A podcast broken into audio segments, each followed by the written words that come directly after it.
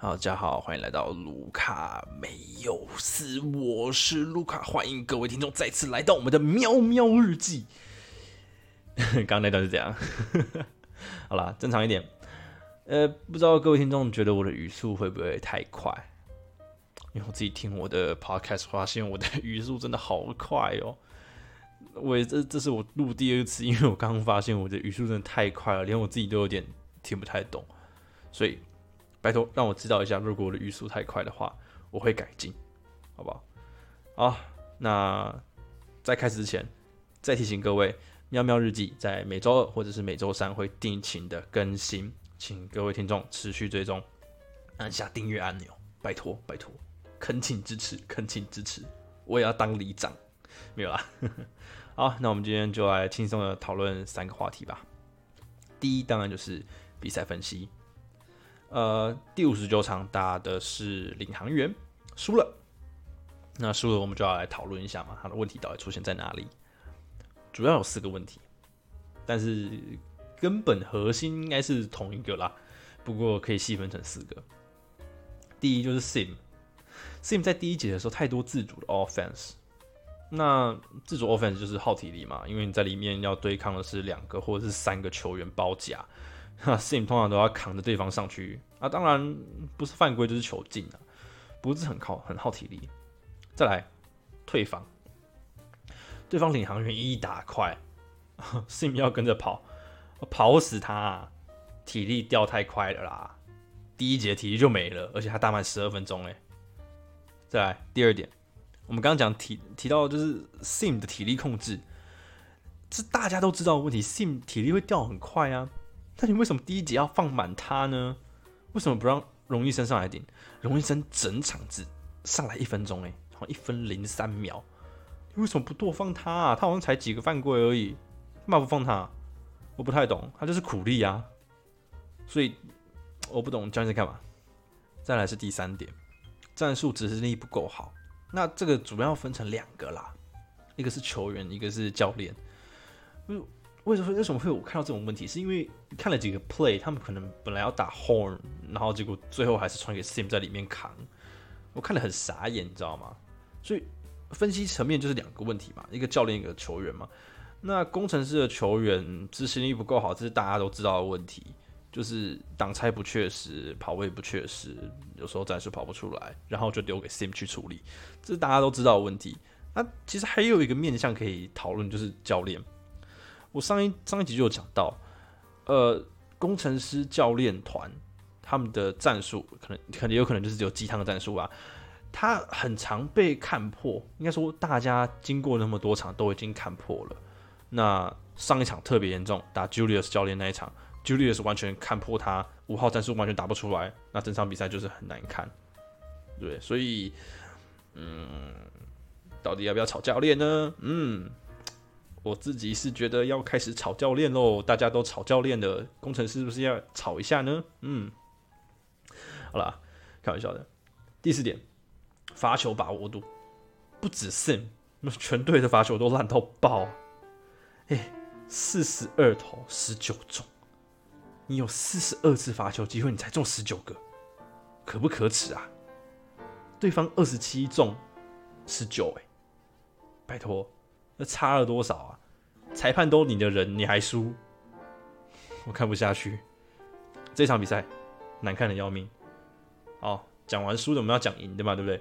六十三场对上高雄钢铁人，哦，赢了，拍手，大家拍拍手。不过我们来分析一下，好好的分析一下，为什么赢？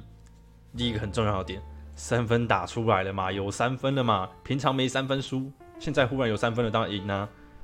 全队投进了十三个三分球，哇，这是有史以来最多一次吧？高国豪六中三，朱云豪九中四，啊，朱云豪上半场六中三，超棒的五十 percent 命中率。再来，林一辉五中二，陈坚恩四中三，法师六中一，哇，全队都会投三分啦，忽然的。再来第二点，外防有做好，你终于把三分守下来了。那进攻端有三分，外防有做好，诶，分数上来了。再来。刚刚没有的罚球哦，罚球忽然有了，二十六投十九中，哎，一个四十二投十九中，一个二十六投十九中，哪一个命中率高？不用我讲了吧？啊，这三个忽然有了，哦，太棒了，太棒了！但不知道各位听众有没有想过，他们三月以来就只有赢钢铁人，这是个很大的问题耶！不知道是教练问题还是球员问题。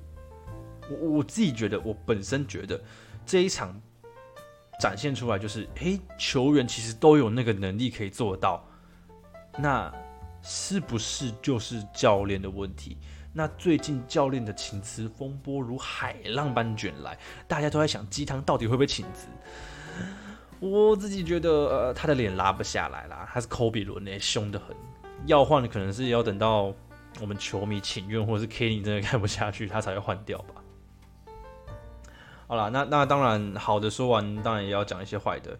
这场比赛 rebound，rebound 的问题太严重了，真的大胜走之后，防守篮板直接少了一些，进攻篮板也少了一些。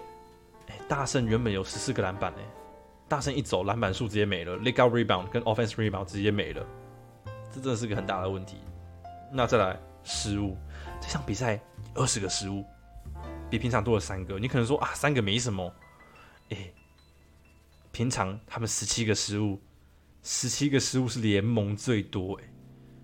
那他们还有谁？他们有 Sim，Sim 的退防就是不够快。那就像第五十九场，对方一打快，有 transition，Sim 跟不上。那工程师的球员又是比较偏矮的，你看后卫群嘛，高国豪、田浩、陈杰能，嗯，三个有够矮的，你要退防，谁也挡不住啊。那再来二号位，呃，还有谁？啊，郭少杰，郭少杰，你挡得住谁？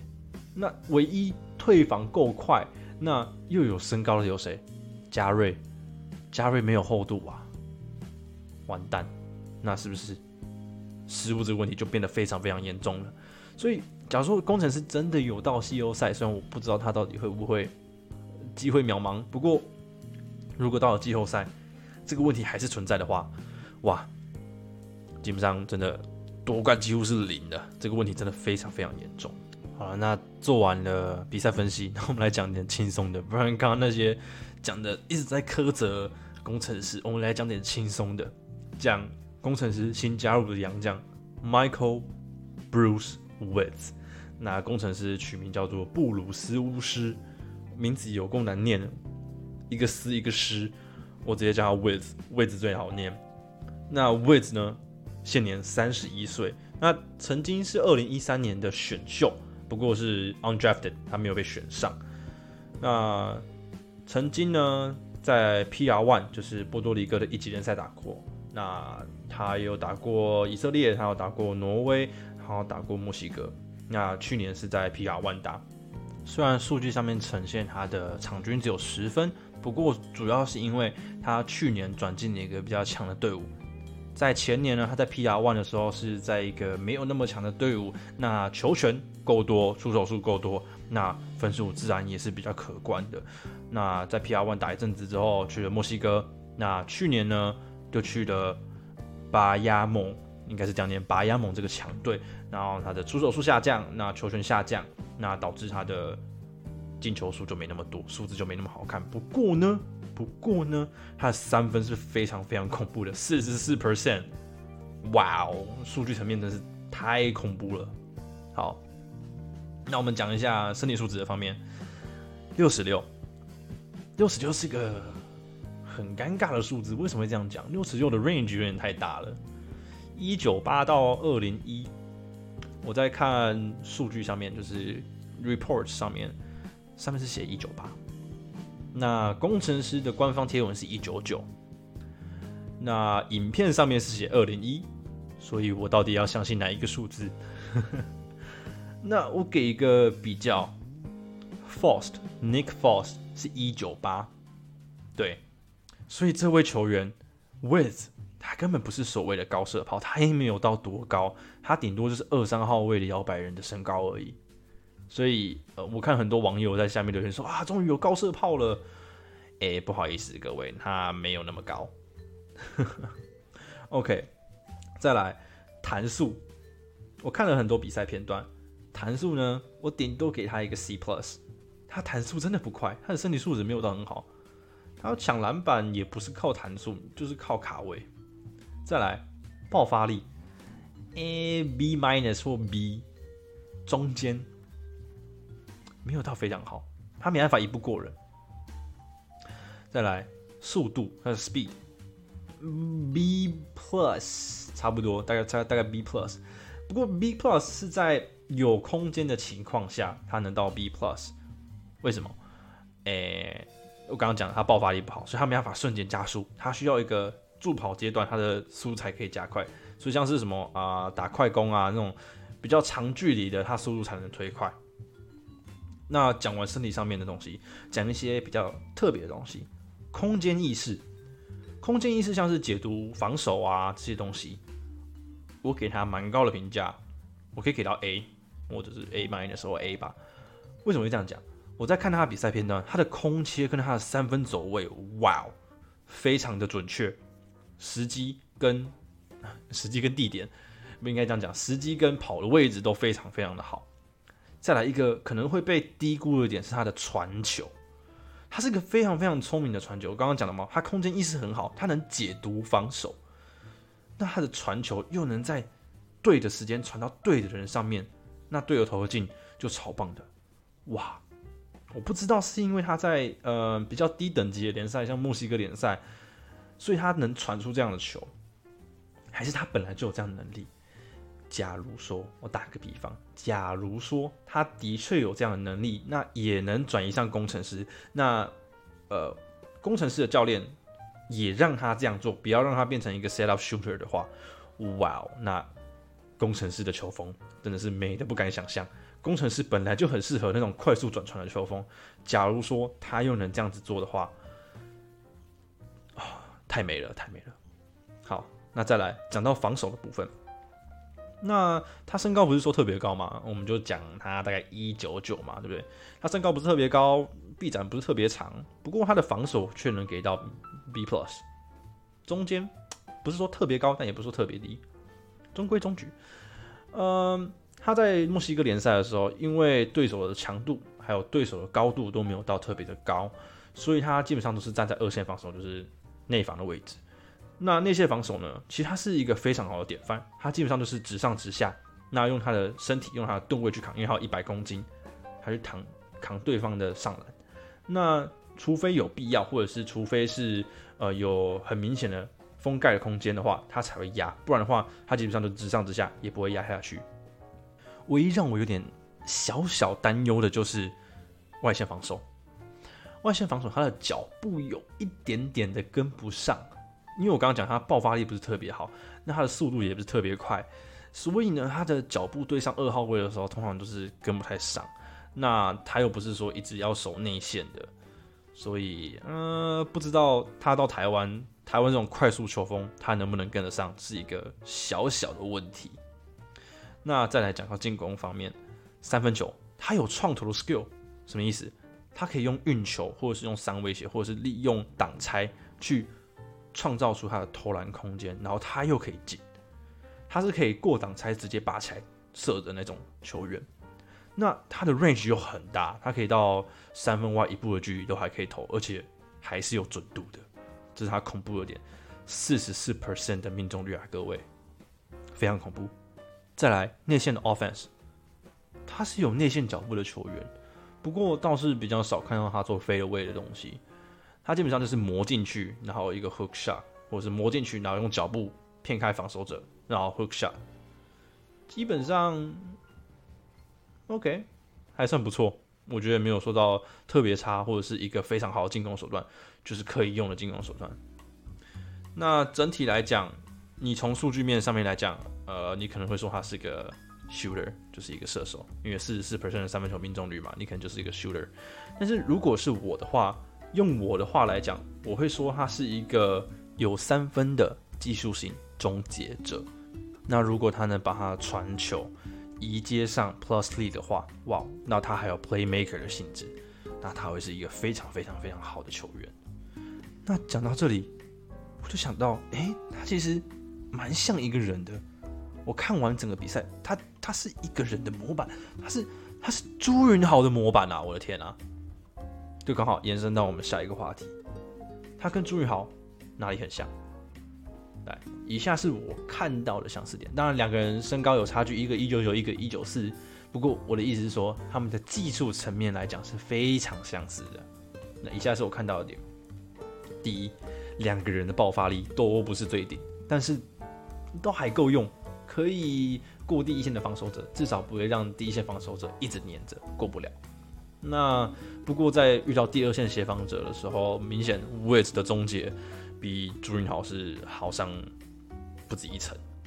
再加上第二点，运球重心，两个人都是属于偏高的球员，但是其实都可以持球推进呢。那朱云豪的部分就是再练练吧。不过我觉得朱云豪是有潜力的。在第三点，外线的 range 都可以到三分外一步的距离都有外线威胁。那并且运用这些外线威胁，然后切进去上来。再来不太相同的点，我不是说技术的强弱，而是说打法上面不同。第一，战术上威斯打三四号位居多，那他打的是高位的手递手，或者是 double drag 的挡拆者 pop 出来，那当然也少不了 catch and shoot。那基亨好像就把朱云豪当做呃当做什么，我也不知道。那再来第二点。对于第一线防守者的切入方法，两个人可以说是几乎完全不一样的。朱云豪他是利用三威胁之后一个后垫步，然后切进去，基本上就是朱云豪每次的起手式。那 Wiz 呢，他是利用脚步运用运球来调动防守者的重心。那我只能说，我看完 Wiz 的所有的 highlights 或的比赛片段，我第一个想到就是小烈，当然技术完成度还差得很远。那既然我们聊到朱云豪，我们就来讨论一个大家都在讨论的问题：究竟二零二一年的选秀状元朱云豪是不是水货？是不是比 NBA 状元 Anthony Bennett 还水呢？各位听众觉得如何？你们觉得他是水货吗？让我知道一下。那我自己哦，我想提出一个点，就是大家。是不是对他的期望有点太高了？我自己去看呃，GC Basketball，呃，他的分析，然后还有他的所有的比赛片段，他的进球，他的出手，我看完之后，只能真心诚意的跟所有听众说：，大家你们真的对他期望太高了，他真的在大学端没有那么好。工程师看到他的不是他的完整度。而是他的未来性。那我为什么会这样说？朱云豪他其实就是在二三号位嘛，他要会的其实不只是三分。然而，你回去看他大学端，他大学端能称得上进攻手段的，也只有三分，完全没有中距离或抛投。首先，三分明显没有转移上职业嘛，这个大家都知道，大家看比赛片段都知道，他三分球惨不忍睹。而且，其实你要说大学端的三分球，其实也非常的局限呢。大学时充其量弧顶有三十三 percent，其他位置只有三十 percent 或更低。再来，他虽然到 JTC Jack 那边练过运球进攻，也的确看过他几次有 handle，但他的重心太高，我刚刚就讲过了，无法二次变向是一个非常非常大的问题。到了职业，他遇到了身材更好的球员，遇到二线防守过不掉，是他现在很重要的一个问题。再来第三点，终结能力，我看了最怎么讲心寒吗？终这是终结能力，他一九四九十公斤，比加瑞还重，他居然回避身体接触上篮，然后身体碰撞基本上都放不进。他在 UBA 其实是有身材优势的，他比大部分的球员都还要高，除了中锋以外。他居然有身材优势，却不会用对上的小一个头的对手，还会放不进。他可能可以空手上篮，OK，但是他没办法持球上篮，这真是一个很大很大的问题。其实我在迪卡上面就讲过了，就是其实工程师选朱云豪是一个逼不得已的选择。为什么？两个点，你光看选秀顺位，二三号选秀顺位是谁？陈佑伟跟洪凯杰。两个是什么位置？空位啊！不是你工程师刚签下高国豪，那你又选两个空位进来，啊，那不是打脸高国豪吗？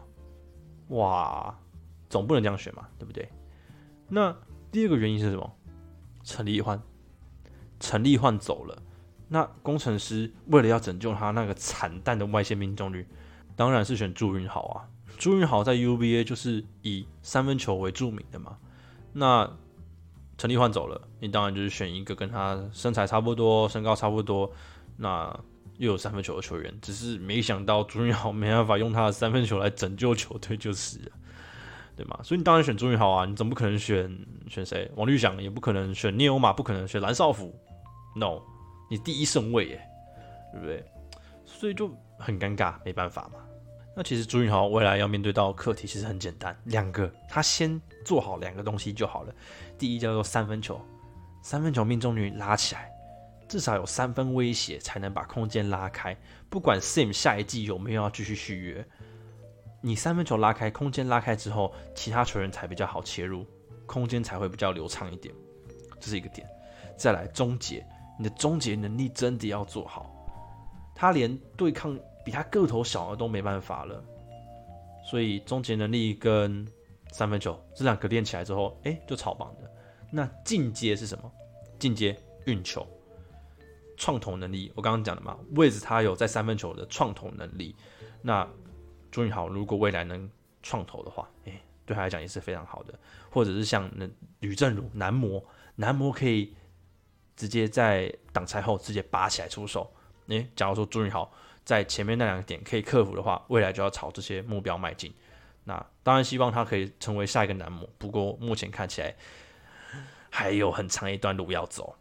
好啦，那今天这集就差不多这样子。我们稍微讨论到了比赛的问题，稍微讨论到了新洋将，稍微讨论到选秀状元的问题。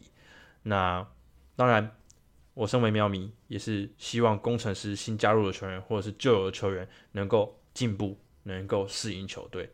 那今天就先这样子。那希望各位听众可以持续追踪喵喵日记，记得到我的 IG 粉砖按赞追踪，并且告诉我你有什么想法。那我们下周二见，See you guys next time，拜拜。